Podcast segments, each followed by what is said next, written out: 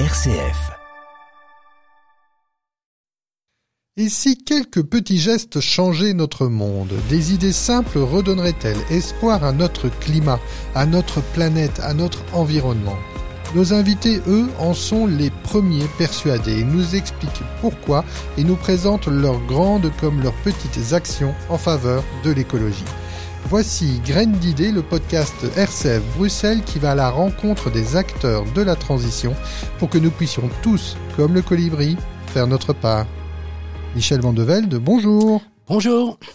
Michel Van de Velde, on vous connaît bien comme chroniqueur. Ça fait quoi, une dizaine d'années que vous êtes chroniqueur sur Euh, RCF Oui, 6-7 je crois, 6-7 années quoi en fait. oui. Des chroniques que vous réalisez tous les mois dans Sémater, émission bah donc mensuelle de RCF Bruxelles. Et j'ai profité des, vacances. Je me suis dit tiens, Sémater ne va pas passer, ça va pas faire de l'autopromotion. Moi, j'avais envie de m'intéresser à vous, à votre personne, à votre profil et surtout, et surtout à Natagora, puisque, sauf erreur de ma part, vous représentez Natagora. Oui, enfin je représente Natagora en tant que bénévole hein, donc je ne suis pas salarié, rien du tout. Donc, euh, donc vous allez m'interroger les différentes questions, ce sera à titre personnel et pas au niveau de Natagora. J'ai mon, j'ai ma liberté d'idée de toute façon, tout en restant dans la philosophie de Natagora, ou sinon je n'y partiendrai pas. Quelle est votre fonction chez Natagora Donc je fais partie d'une régionale qui est la régionale bruxelloise, qu'on surnomme Natabru. Et je fais partie de ce que l'on appelle aussi le bureau de, je n'aime pas tellement ce terme, mais disons que c'est, c'est, c'est un petit peu le noyau où tout passe et euh, où on va déléguer où on discute un petit peu de toutes les choses à faire, les réalisations, les événements, enfin ça, ça va dans tous les sens et tout azimut quoi en fait, mais toujours en tant que bénévole. Parce que moi, j'avais lu que vous étiez responsable de la communication. Oui, c'est, oui bien évidemment. J'ai bossé mon sujet, attention. C'est très gentil. Mais c'est pas tellement responsable parce que je suis pas féru au niveau de l'informatique. Euh, Bon, un exemple, c'est que je me suis mis euh, sur Facebook. Pourquoi? Parce que notre régional a une page sur Facebook. Sinon, je n'aurais jamais été sur Facebook. C'est un exemple. Euh, donc, je suis plutôt coordinateur au niveau de la communication. C'est quand on, nous avons décidé de faire une infolettre, bon, le site internet, les communications que nous devons faire, tout ça passe un petit peu, mais toujours en tant que coordinateur. Mais j'ai cette chance suprême, c'est qu'on forme une très chouette petite équipe au niveau de cette petite cellule, quoi, en fait. Moi, je vois votre dynamisme au travers des chroniques, au travers de la participation à ces matières. Moi, vous êtes quelqu'un de très spontané. Et donc, j'imagine que Natagora profite euh, amplement de, de ce dynamisme. C'est c'est très gentil de votre part, mais d'un autre côté, ça, je fais mon petit job, enfin un petit peu comme toujours, comme le, comme le, comme le rossignol de la fable, quoi, de toute façon. Allez, on va arriver dans le vif du sujet parce que c'est aussi pour ça et surtout pour ça qu'on vous reçoit.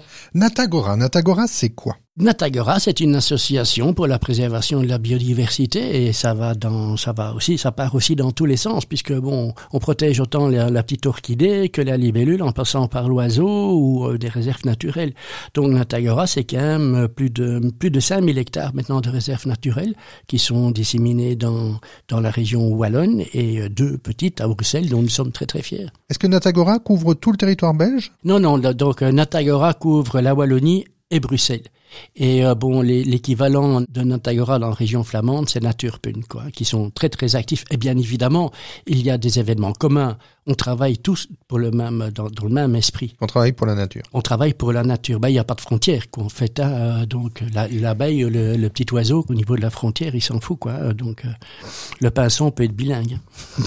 Concrètement, les actions de Natagora sur ces terrains où les propriétaires ou sur des terrains euh, qu'elle qu'elle promeut, si le terme était est- est exact.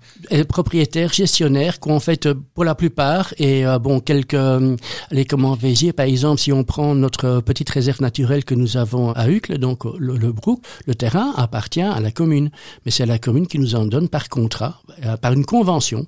La gestion de cela, avec donc on a on a un cahier de charge. C'est la même chose pour certaines grandes réserves naturelles de Natagora dans les Ardennes ou le long de l'Ourthe ou Mais bon, le, le but aussi à Natagora, c'est d'être propriétaire, parce que bon, parfois ce sont des parcelles qui sont morcelées une fois à gauche ou à droite, et essayer de racheter les- la parcelle par exemple centrale pour permettre d'agrandir cette réserve naturelle Recomposé. recomposer tout ça, puisque alors à ce moment-là, ça, ça permet de faci- faciliter la biodiversité, bien évidemment. Quoi. C'est quoi la- l'activité de Natagora fondamentalement? Un, c'est de protéger la nature et essayer de, retrouver comment elle était auparavant à l'histoire, donc à l'historique. Si vous avez la chance de posséder un petit jardin, on va prendre cet exemple-là, vous ne tondez pas un côté de votre pelouse, vous allez voir qu'à un moment donné, il y a des graines qui restaient là pendant des, des, années et des années, et bien les fleurs, les plantes vont repousser. C'est exactement la même chose. C'est aussi une grande sauvegarde également comme euh, le Mont Saint-Pierre aussi, bon, qui sont des, des calcicoles, donc qui permettent d'avoir euh, certains types d'espèces de, plantes. la protection des chauves-souris, ça va à ce niveau-là aussi. C'est très très actif. Là, c'est le pôle euh, Plecotus qui s'occupe des, des chauves-souris. Parce que bon, pour protéger, il faut connaître pour connaître, il faut essayer de voir où se trouve, si on prend l'exemple des chauves-souris, où se trouvent les, les, les, différentes stations où elles pourraient se trouver pour pouvoir les protéger, puisque les petites femelles ne sont pas au même endroit que les mâles. Donc c'est une connaissance aussi et ça permet de pouvoir protéger. On va faire une grande première, là, encore un exemple, c'est que maintenant on a notre dernière réunion, c'est que j'ai été approché par, euh, je sais pas comment il faut appeler ça, mais une professeuse de yoga. Et l'idée, maintenant, ça va se concrétiser. On, on va faire ça une première fois et logiquement, si ça fonctionne, on va refaire ça plusieurs fois dans l'année. C'est qu'on va faire une balade nature qui sera suivie par une séance de yoga en pleine nature c'est un peu aussi la mode qui trotte ça à ce niveau-là. Oui, pourquoi euh, pas Si ça peut rejoindre euh, l'information, si ça peut rejoindre la formation de toute personne euh, à, à, la connaissance, au respect de la nature, pourquoi pas? En fait, ça va nous permettre de rencontrer d'autres personnes qui sont pas intéressées directement par la nature. Parce que la personne qui fait du yoga, bon, c'est vrai que on peut dire que bon, il y a un espèce de, chemin commun, quoi, mais, mais, qui serait un peu plus donc par la balade, on va un peu plus les sensibiliser. Le but est pas qu'ils rejoignent la régionale. Le but est de sensibiliser à la biodiversité, encore un bel exemple qu'on a au niveau d'Antagora, je veux dire au niveau local, c'est euh, le réseau nature qui est super important. Donc pour avoir un jardin euh, totalement naturel, quoi, avec euh, tous les moyens, on a des fiches qui permettent aux, personnes qui ont la chance d'avoir ce jardin. Vous parlez des fiches, et c'est vrai que vous avez un site internet assez complet, assez pédagogique. Oui. J'invite tous les auditeurs d'ailleurs à aller se rendre sur le site de Natagora, qui est facile à trouver. Hein. Je crois que c'est natagora.be tout simplement. Et, et c'est vrai que moi, je, notamment pour préparer une, une des chroniques le passé ou même pour les enfants, c'est vrai que c'était drôlement pratique. C'est une chance, quoi. C'est une chance d'aller puiser dans l'information. Je crois que les gens n'ont pas forcément le réflexe d'aller sur ce site pour se dire oui, j'ai envie d'apprendre quelque chose sur la nature. On peut ouvrir à n'importe quelle page vos revues. C'est super intéressant. Il y a parfois des anecdotes, parfois des articles plus longs. Je me souviens très bien de, ces images euh, qui sont distribuées des, des, animaux de chez nous où chaque fois il y a euh, trois, quatre lignes sur une spécificité. Bah voilà, les anecdotes mhm. que vous nous racontez, on peut les retrouver dans dans ces livres euh, dans ces revues euh, de Natagora. Oui, ben, et aussi c'est que ces, articles peuvent être lus par tout le monde. Ils sont pas trop euh, scientifiques. Non, ils sont très vulgarisés, mais, avec quand même un minimum de de, de, respect de voilà de, de, la personne qui lit pour quand même on nous tire vers le haut. Enfin moi j'avais l'impression d'apprendre des choses, c'est ça qui est passionnant. Ah ben, oui c'est le but, c'est le but, c'est le but en fait. Votre domaine de prédilection à vous, Michel Vandevelde, c'est hmm. lequel? Ce sont les oiseaux. Ce sont les oiseaux, mais euh, modestement, j'aime bien le terme anglais euh, bird watching, c'est-à-dire observateur d'oiseaux. Ce qui m'intéresse dans, dans, chez les oiseaux, c'est l'éthologie, leur comportement. Ça m'intéresse très peu de pouvoir reconnaître euh, une mouette rieuse de deux ans parce qu'elle a une plume qui est un peu plus foncée que l'autre. Non. Ce, qui m'intéresse, c'est pourquoi la mouette va aller euh, sur la déchetterie du Mont-Saint-Guibert. Par exemple, quoi. En fait, elle va suivre les camions bennes. Donc ça, ça m'intéresse au niveau du comportement. C'est un peu ça que vous relatez dans vos chroniques dans ces matières ou je me trompe? Oui, mais c'est encore plus vrai dans mes balades puisque j'organise une balade euh, mensuelle. Et là, bon, ben, j'essaye de sensibiliser surtout par les, les gens, par les histoires sur les oiseaux, leur, leur comportement, parce que bon, c'est fabuleux que parfois vous avez un petit oiseau qui pèse entre 5 et, et, et, 10 grammes et qui va faire des milliers de kilomètres pour se rendre à gauche ou à droite. Et euh, bon, la construction des nids et tout ça, c'est quelque chose de très très intéressant. Et ça permet de pouvoir protéger aussi. Si je vous suis dans votre balade, vous allez m'emmener où? Dans mon fief. Mon fief, c'est Wezenbeek-Opem. Est-ce qu'il y a des, des, oiseaux intéressants à voir? Oui, oui. Eh ben, c'est très très vert. Vous poussez un peu à Michel. Non, non, non, loin de là. Mais disons, on a, on a pas mal de sous-bois et puis on a une balade et puis je fais ça avec ce qu'on appelle un, un binôme. C'est une très grande copine qui elle est plus spécialisée en botanique et moi pour les oiseaux. Elle s'appelle Julie. C'est Julie Bingen. Ah ben, salut, bonjour, ah bonjour ben, Julie. voilà. Et elle est chroniqueuse dans, elle fait des terribles chroniques. C'est la vedette des lectures dans, dans notre infolettre, quoi, en fait, à ce niveau-là, qui donne toujours des conseils de jardinage. Et euh, bon, ma balade s'appelle Balade au fil des saisons. Euh, donc, euh, par rapport aux saisons, on va se balader. donc, euh, plutôt début de l'année, ça sera plutôt mon job de parler des oiseaux. Et puis euh, bon, c'est les, les, petites fleurs vont commencer à pousser, les petites plantules. Donc c'est plutôt Julie qui va qui va prendre le relais. Encore un bel exemple, c'est que bon, j'ai la chance d'avoir toujours au sein de Notagora un terrible camarade qui est spécialisé dans les insectes et je l'invite au mois d'août et c'est lui qui va un peu faire la balade. Et bon, on a on a trois quatre types de sentiers de balade qui permettent d'aller à gauche ou à droite par rapport au thème ou de la période de l'année donnée. Quoi. Quels oiseaux je pourrais observer avec vous durant cette balade, plus précisément? Ça dépend de la saison. J'ai compris, que c'est une balade au fil des saisons. C'est-à-dire que j'ai la prédilection pour un oiseau, qui est un oiseau d'eau, qui s'appelle le grèbe huppé. Et là, je peux faire euh, ma balade pendant deux heures en parlant de cet oiseau d'eau qui est, qui est fabuleux par son comportement. Donc euh, j'essaye de faire ça en février-mars parce que c'est la période des parades. Cet oiseau fait trois ou quatre parades différentes. Euh, rien de la manière dont ils élèvent leurs jeunes et tout, c'est très très intéressant. C'est si on a le plaisir des yeux de les voir par rapport à ce que je peux expliquer, ben j'ai réussi mon pari. Allez, allons plus loin. Qu'est-ce qu'il y a de particulier, un point ou deux, chez ce grèbe UP Ce qu'il y a de très particulier, c'est que ce couple fait la fortune des notaires. Ah bon? Oui, parce que bon, ils divorcent à chaque fin de saison et se remarient en début de saison d'après. Mais toujours en faisant les mêmes parades. Donc si la vie fait qu'ils vont se séparer à un moment donné, une fois que bon les, jeunes sont élevés et puis que les derniers tanguis sont partis. Alors à ce moment-là, ils se sont déjà séparés. Mais ils vont parader, s'ils ont la chance, donc comme je viens de le dire, de pouvoir se revoir en début de saison, eh bien les parades vont commencer, puis eh bon ils vont construire leur nid. Leur nid aussi c'est quelque chose de fabuleux quoi en fait. Hein. Mais ce qui est le plus intéressant dans le comportement de ces oiseaux une fois qu'ils sont en couple, c'est qu'ils vont le père et la mère font 50% du boulot. Ils vont autant autant les nourrir et c'est un oiseau dont on peut voir, euh, comment on va dire, que les, premiers moments de, la vie des oisillons, ils se trouvent sur le dos de l'oiseau. Parce qu'ils sont tellement petits que ça devient une proie pour les prédateurs, notamment euh, le brochet. Et c'est pour ça qu'ils ont un plumage assez spécial. Et ce plumage spécial les fait ressembler aux vagues d'eau sur un lac. Et c'est pour ça qu'à un moment donné, ils ont commencé à recevoir leur première nourriture. Et la première nourriture que donne un des parents, ce seront des plumes ça sera même pas un petit, une petite proie, un petit Va manger des plumes. manger des plumes. Parce que ces plumes vont tapisser l'estomac de l'oiseau une fois qu'ils vont commencer à manger des petits poissons pour que ça n'écorche pas l'estomac et tout le type digestif de l'oiseau. C'est super passionnant. Et donc c'est ça que vous arrivez à communiquer, c'est ça que vous arrivez à transmettre lors de vos balades. En espérant que bon que, que l'oiseau fasse ça à ce moment-là quoi. Ouais, enfin, on peut voilà. se balader, vous pouvez le raconter, c'est oui, très immersif. Voilà, et puis j'ai de la documentation, j'ai toute une farte avec euh, des, des, des, des, dessins et des images qui, qui montrent, enfin qui, qui expliquent et qui permettent à, aux gens par après. C'est ça que je trouve ça très très chouette. C'est les, les, les témoignages que j'ai eus, c'est que même ce que j'explique, 15 jours, trois semaines après, si je rencontre les mêmes personnes, reviennent à la balade du mois d'après. Ah oui, vous savez, ce que vous m'avez expliqué, Michel, eh bien, je l'ai vu. Alors là, bingo, j'ai réussi. C'est génial. Et tout ça, donc, toujours avec votre petit fagnon, entre guillemets, fagnon Natagora. Oui. Vos complices, puisque j'ai bien compris que vous avez plusieurs complices. J'ai plusieurs complices. oui. Quels sont vos meilleurs souvenirs de balade? Enfin, Vous venez de nous en donner un quand les gens Mhm. reviennent en ayant appris, en, en, en se souvenant de ce que vous avez dit, en ayant pu l'observer par eux-mêmes. Ça, j'imagine que c'est un grand bonheur.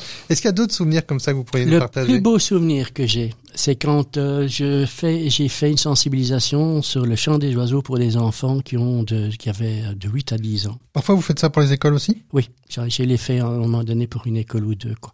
En fait, là, euh, j'ai un poster avec les différents oiseaux, et puis je me suis fait un petit CD avec les 10 noms d'oiseaux que l'on peut retrouver dans n'importe quel jardin chez nous. Je fais écouter ça aux enfants et je leur montre évidemment l'oiseau, j'explique un petit peu les caractéristiques du chant. Et puis le jeu consiste par après où je fais passer le chant des oiseaux euh, de manière aléatoire et les enfants doivent reconnaître sur le poster quel est l'oiseau qui chante. Et on m'a reporté que quand j'ai fait ça, euh, 15 jours, 3 semaines après, euh, il y a un petit bonhomme de 8-10 ans qui se balade avec sa maman et puis écoute maman, écoute, c'est une maison charbonnière, c'est un mâle. alors là, on m'a reporté là, alors ça, c'est c'est le paradis pour moi. C'est que j'ai réussi mon coup. Ah bah on vous comprend, on vous comprend. Quelles autres activités vous faites euh, pour Natagora? Donc la communication, des balades. Mhm. Qu'est-ce qu'il y a d'autre encore? Vous ou d'autres bénévoles Qu'est-ce qu'on pourrait faire avec Natagora? Ben avec Natagora, on tient des stands aussi. Et selon l'événement lui-même, ou soit euh, ce, comment vais-je dire, ce stand est thématique par rapport à l'organisation même, ou bien on fait des, des, des stands assez généraux Euh, donc, par exemple, on va bientôt tenir un stand euh, avec la Fondation de la Forêt de Soigne, qui va faire une journée porte ouverte de la forêt, euh, je crois que c'est fin octobre de mémoire. Et là, on tiendra un stand pour sensibiliser les gens à, la, biodiversité, mais aussi à, faire attention, se balader bien sur les chemins et l'expliquer le pourquoi et le comment de rester sur les sentiers et ne pas aller à gauche ou à droite, de ne pas aller cueillir des fleurs, en fait, d'être sensible à tout ça. Donc, il y a, y a, ça.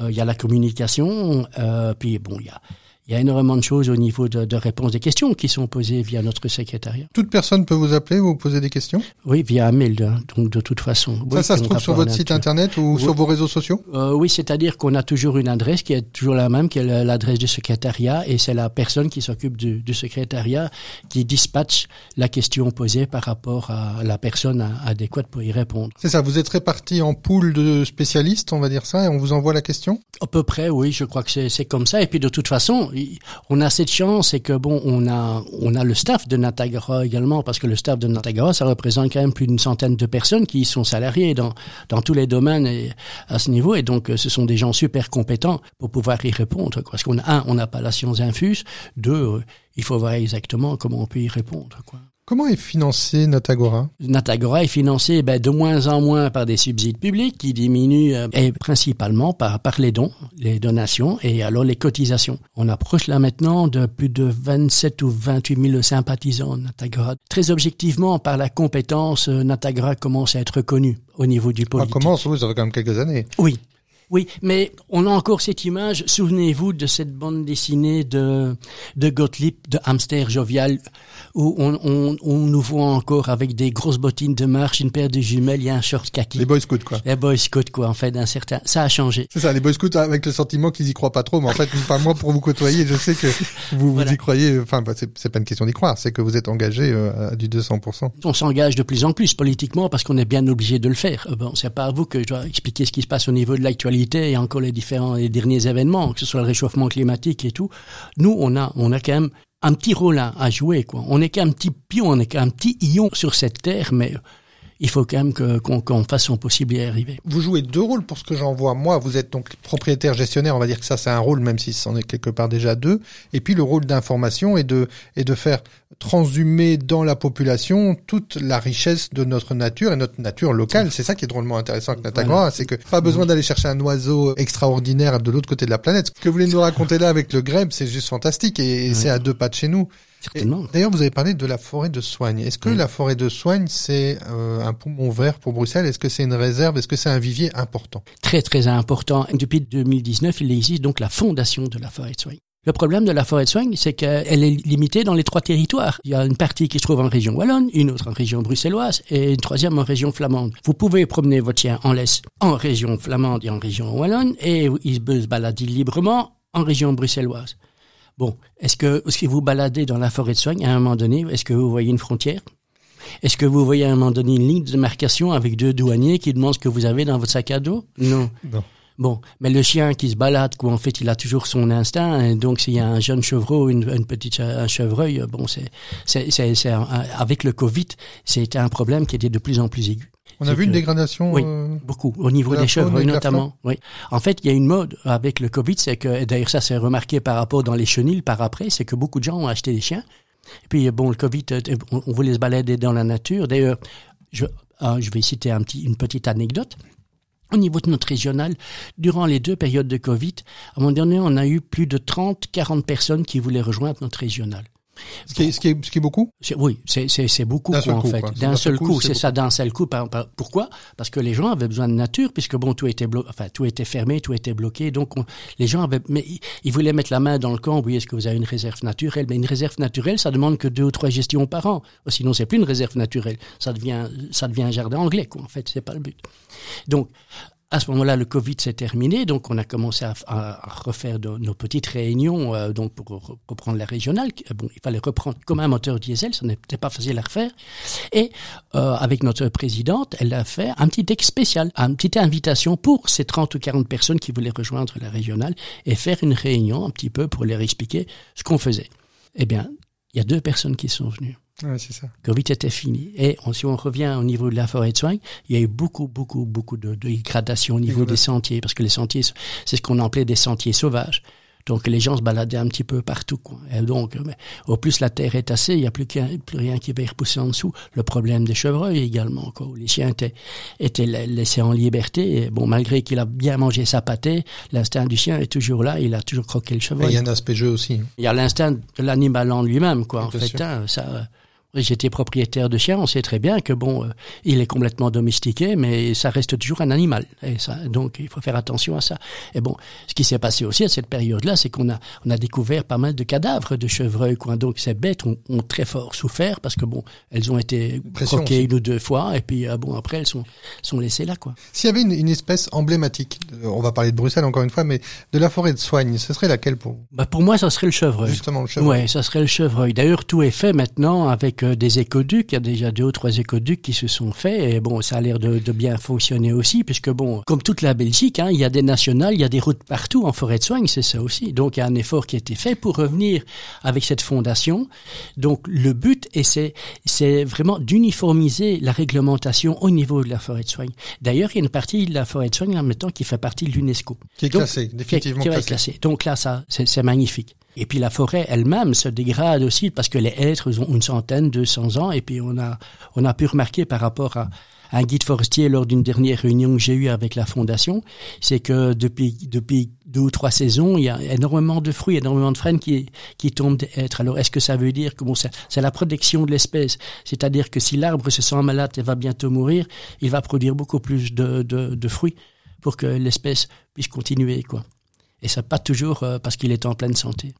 Bah ça, vous m'en bouchez un coin là. J'ai eu un blanc parce que je suis stupéfait d'apprendre ça. Mm. Mais comme quoi, c'est précieux d'avoir des gens qui connaissent les choses, qui ont appris à, à, reconnaître, à connaître la nature pour pouvoir l'enseigner aux autres. Moi, là, je viens vraiment d'apprendre quelque chose. Alors, Michel Vandevel, moi, il y a une question que je me pose. Est-ce que la population des oiseaux réaugmente à nouveau? Non, c'est plutôt le contraire. Avec euh, le progrès de la technologie, il y a énormément d'études maintenant qui sont sorties, qui commencent à sortir, qui sortiront. Donc, il y a en production euh, pour l'instant un atlas des oiseaux dans la région bruxelloise qui est en train de se faire. Par Notagora, donc. Par Notagora. Donc, ça a été fait il y a, il y a 10-15 ans. Maintenant, ça, ça va se refaire. Toute la région bruxelloise est délimitée en petits carrés. Et chacun, euh, chaque bénévole, quoi, en fait, a son petit carré et doit... Mais c'est super parce que vous me faites un point avec quelque chose dont je voulais parler, donc on peut en parler maintenant. C'est cette fameuse journée de comptage des oiseaux. Est-ce que ça a mm. un lien avec cet atlas? Non. Ah bon, non, non, non, parce que ce sont des, des, ce sont les oiseaux qui viennent en hiver. Euh, enfin, on peut avoir des oiseaux migrateurs puisque le week-end du comptage des oiseaux, c'est le dernier week-end du mois de février. Donc là, on a l'occasion dans les mangeoires de rencontrer les oiseaux de chez nous, mais également des oiseaux euh, qui, qui viendraient du nord. Quoi. Michel Vandevel, je crois que justement à ce sujet, au sujet des oiseaux, qui est votre spécialité. Vous avez une anecdote sur le rouge-gorge. Oui, c'est une anecdote que je raconte assez souvent dans la période de l'année du mois de février quand c'est le recensement. Donc si vous avez la chance d'avoir un jardin, vous avez sans doute pu euh, apercevoir pardon, le rouge-gorge. Et, et, vous voyez ce rouge-gorge durant toute l'année. En fait, bon, il n'y a pas de ce qu'on appelle de dimorphisme sexuel donc entre mâle et femelle. Heureusement, eux le savent, hein, se reconnaissent, mais pas, mais, mais pas nous en, en tant qu'individus, en tant qu'humains. Et donc il y a ce petit rouge-gorge qui accompagne souvent les jardiniers. voilà, euh, on l'appelle l'ami des jardiniers, quoi, en fait. Hein. Et donc, et, euh, bon, mais donc durant la bonne saison, vous allez avoir ce rouge-gorge qui est en super forme et qui a décidé, comme vous quoi, votre jardin c'était son territoire. Donc parce qu'il est bien, il a découvert, il a, il a, rencontré sa femelle, ils ont fait des enfants, tout va bien. Quoi, en fait, il trouve sa nourriture et son territoire est bien. Donc il va rester là. Mais il se pourrait que durant l'hiver, et c'est pour ça que le rouge-gorge chante toute l'année, parce que bon, comme il est content de son territoire, il va conserver ce territoire toute l'année, puisque une des particularités du chant de l'oiseau, c'est d'avoir son territoire, de conserver son territoire. Donc, mais à un moment donné, votre votre rouge-gorge qu'on va surnommer cramique, hein, puisqu'il habite la région bruxelloise, hein, ben, il va rester dans votre jardin. Mais à un moment donné, il va il va commencer à faire très très froid et il va faire un peu trop froid pour cramique. Donc lui, il va descendre un peu plus au sud. Donc il est migrateur quelque part. C'est ce qu'on appelle un migrateur partiel. Donc il va descendre un peu plus au sud. Donc Betsom, quelque chose comme ça, donc pas trop loin. Quoi. Mais il y a un autre rouge-gorge qui parle Ikea et qui s'appelle Smurrebrød et qui lui vient de Suède ou du Danemark. Et lui, il fait très froid aussi, mais il fait trop froid pour lui, mais il va descendre un peu plus au nord. Il vient occuper le territoire de Kramik Il vient occuper le territoire de Kramik. Et donc... donc, il se pourrait que vous considérez votre copain Kramik comme l'oiseau qui reste 365 jours par an dans votre jardin, alors qu'il peut s'agir de deux rouges-gorges différents. Je crois que je vais empêcher mon épouse d'écouter le podcast parce qu'elle va être. Euh, on a justement un petit rouge-gorge et elle est convaincue que c'est le même. Euh, Mais ça peut être, ça peut être le même aussi. Donc, puisque je bien expliqué, il faut qu'il fasse. En fait, l'oiseau est opportuniste. S'il fait trop froid, il va plus trouver de nourriture. Hein Donc, puisque bon, la, la première propriété de l'oiseau, au niveau de son plumage, la propriété du plumage de l'oiseau, c'est se protéger contre le froid et être complètement entre guillemets étanche, quoi, en fait, et non le vol. Ok, mais super, c'est super intéressant. Il y a quand même moi, est-ce que je me trompe? C'est un souvenir d'enfance et là vous allez peut-être encore me décevoir. Hein. Je sais pas si j'aurais dû vous inviter, Michel. je, non, je rigole évidemment. On apprend et c'est génial. Mais moi j'avais l'impression qu'il y avait plus de rapaces de nos jours que par le passé. Est-ce que c'est quelque chose qui se discute chez Natagora ou pas du tout? Non, moi je ne suis, mais euh, je suis pas au courant de tout. Hein. Je viens de le dire au début de l'interview. Je suis que bénévole, quoi en fait. Et si j'ai un intérêt marqué, je ne, je, n'ai pas la connaissance infuse. Mais euh, non, ce qu'on a pu remarquer, c'est que bon, il y a, y a un ou deux rapaces euh, qui sont le, le, Grand Duc qu'on a découvert à Louvain et même dans la région de ça c'est tout récent, c'est tout récent. C'est tout récent. Moi, je me souviens étant enfant, là, pour, j'étais dans la campagne tournésienne, jamais, jamais je ne voyais de buse. Jamais, jamais, jamais. Mais maintenant, il y a quelques bus qui sont même à l'entrée de Bruxelles. Ah oui, oui, oui, oui, c'est sûr. Oui, mais je, l'ai dit tout à l'heure, l'oiseau est opportuniste s'il trouve sa nourriture, quoi, en fait. Euh, donc, euh, il y a 20 ou 30 ans, il n'y avait pas de poubelle publique comme il y en a maintenant. C'est pour ça qu'on voit qu'il y a des petites corneilles qui se baladent avec des plumes blanches. Pourquoi? Parce qu'elles trouvent des restants d'hamburgers de chez Quick pour manger, quoi, en fait, euh, alors qu'avant, ils mangeaient rien que des insectes ou des vers de terre. Ça change leur plumage. Et ça change leur plumage. Eh ben, c'est super fantastique. Pour terminer, Michel, euh, dans toutes ces années bénévolat, alors vous nous avez déjà raconté des chouettes souvenirs, mais pas forcément là un, souvenir, mais si vous avez envie, mais pourquoi pas, mais pas forcément un souvenir de visite, mais dans, dans toutes ces années de bénévolat chez Natagora, qu'est-ce qui vous a marqué le plus? Ce qui m'a marqué le plus, et c'est encore une des raisons pour laquelle je suis assez actif, enfin, ou toujours actif au niveau Sanatayura, c'est la richesse des gens. C'est la richesse des gens que l'on y rencontre, rien qu'au niveau de la régionale, parce que bon, il y a, y a des sympathies qui se sont créées, ces sympathies sont devenues des amitiés. On travaille tous dans le même but, donc il y a déjà une chose qu'il faut pas raconter aux autres. Et euh, bon, on vient tous de, de, milieux professionnels totalement différents et chacun y apporte un petit peu de sa contribution. Et ça fonctionne. Et ça fonctionne. Et vous êtes devenus des amis. C'est ça que j'ai compris, j'avais compris déjà au travers de plusieurs chroniques, et c'est bien pour ça que je vous posais la question, en me disant que c'est sans doute ce que vous alliez me dire. Ben voilà, ben, on n'a pas, qui est devenu un de mes meilleurs amis, quoi, en fait, et euh, qui se prénomme Yann. Je sais pas si je peux le citer, mais je le fais quand même. Mais bon, c'est un ancien polytechnicien, donc c'est quelqu'un. Je l'ai surnommé le sage, parce que bon, je suis, moi, je suis un peu plus impulsif. Et euh, bon, quand il y a des choses qui sont assez aigu, pas aigu, quoi, en fait, mais où il faut mettre la, la, forme et surtout le fond. Et le fond, euh, il y en a quelqu'un de génial par rapport à son, l'analyse qu'il va en faire, ce que moi je suis incapable de faire. Et puis, il y a une chose qui est importante aussi, et de plus en plus maintenant au niveau, que ce soit notre régional, et surtout ici à Bruxelles, c'est le militantisme par rapport à tous ces projets immobiliers. Ah, mais là, on va rejoindre. Alors, j'invite les auditeurs. C'est super ce que vous faites là parce que je veux faire une auto-promotion. J'invite les, les auditeurs à écouter We Are Nature Bruxelles. Vous en avez parlé en chronique et on en avait fait un podcast aussi. Donc, la preuve que les gens sont complémentaires et, je m'en réjouis. Et donc, j'invite à aller écouter. C'était Fanny Vinet qui était venue euh, nous parler de la naissance de ce mouvement. Eh bien, Michel Vandevel, merci. Avant de terminer, moi, j'ai envie de vous dire merci à vous. Merci à tous ces bénévoles euh, de Natagora. Voilà, Dieu sait, comme je l'ai dit, que Natagora, bah, je l'ai découvert il y a déjà un certain temps et je suis heureux, moi, de vous avoir rencontré. Mais j'ai envie de vous dire merci pour la part de rêve que vous nous laissez encore et toute cette possibilité d'apprendre encore un tas de choses sur la nature, sur la biodiversité à Bruxelles ou en Wallonie. Michel Van de un tout grand merci d'avoir participé à Graines d'idées. Merci, merci à vous de m'avoir invité, en tout cas. À bientôt, Michel. À bientôt.